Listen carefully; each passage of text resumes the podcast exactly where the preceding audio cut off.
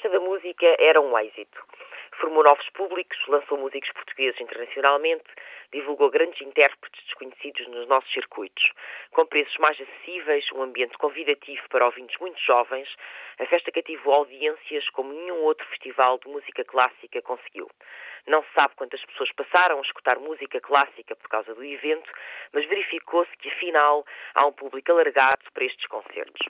Ora, há um mês, quando Rui Rio entregou a gestão do Rivali aos privados, não faltou quem o defendesse energicamente, alegando que apenas uma ínfima minoria assistia aos espetáculos aí exibidos e que um critério fundamental para as políticas culturais é a mobilização de públicos vastos.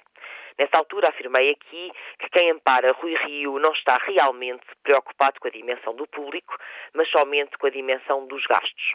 Confirma-se, é que esses são os mesmos que agora aplaudem o fim da festa da música. A este evento não faltava público, pelo contrário, mais de 50 mil bilhetes na última edição. A festa da música acabou simplesmente porque há um subfinanciamento estatal na cultura.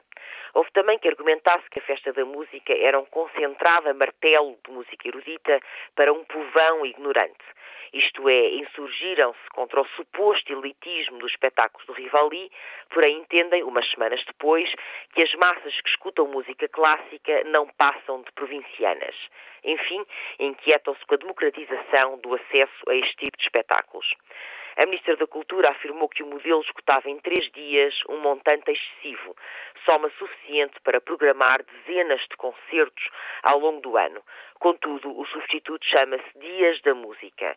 São três dias na mesma, só que com menos concertos e com um terço do orçamento. Onde é que está a dita distribuição ao longo do ano? Não existe, tal como nunca existiu qualquer outro objetivo que não fosse desinvestir. A festa da música acaba, mas o seu requiem desmascara o discurso mercantilista em torno da cultura.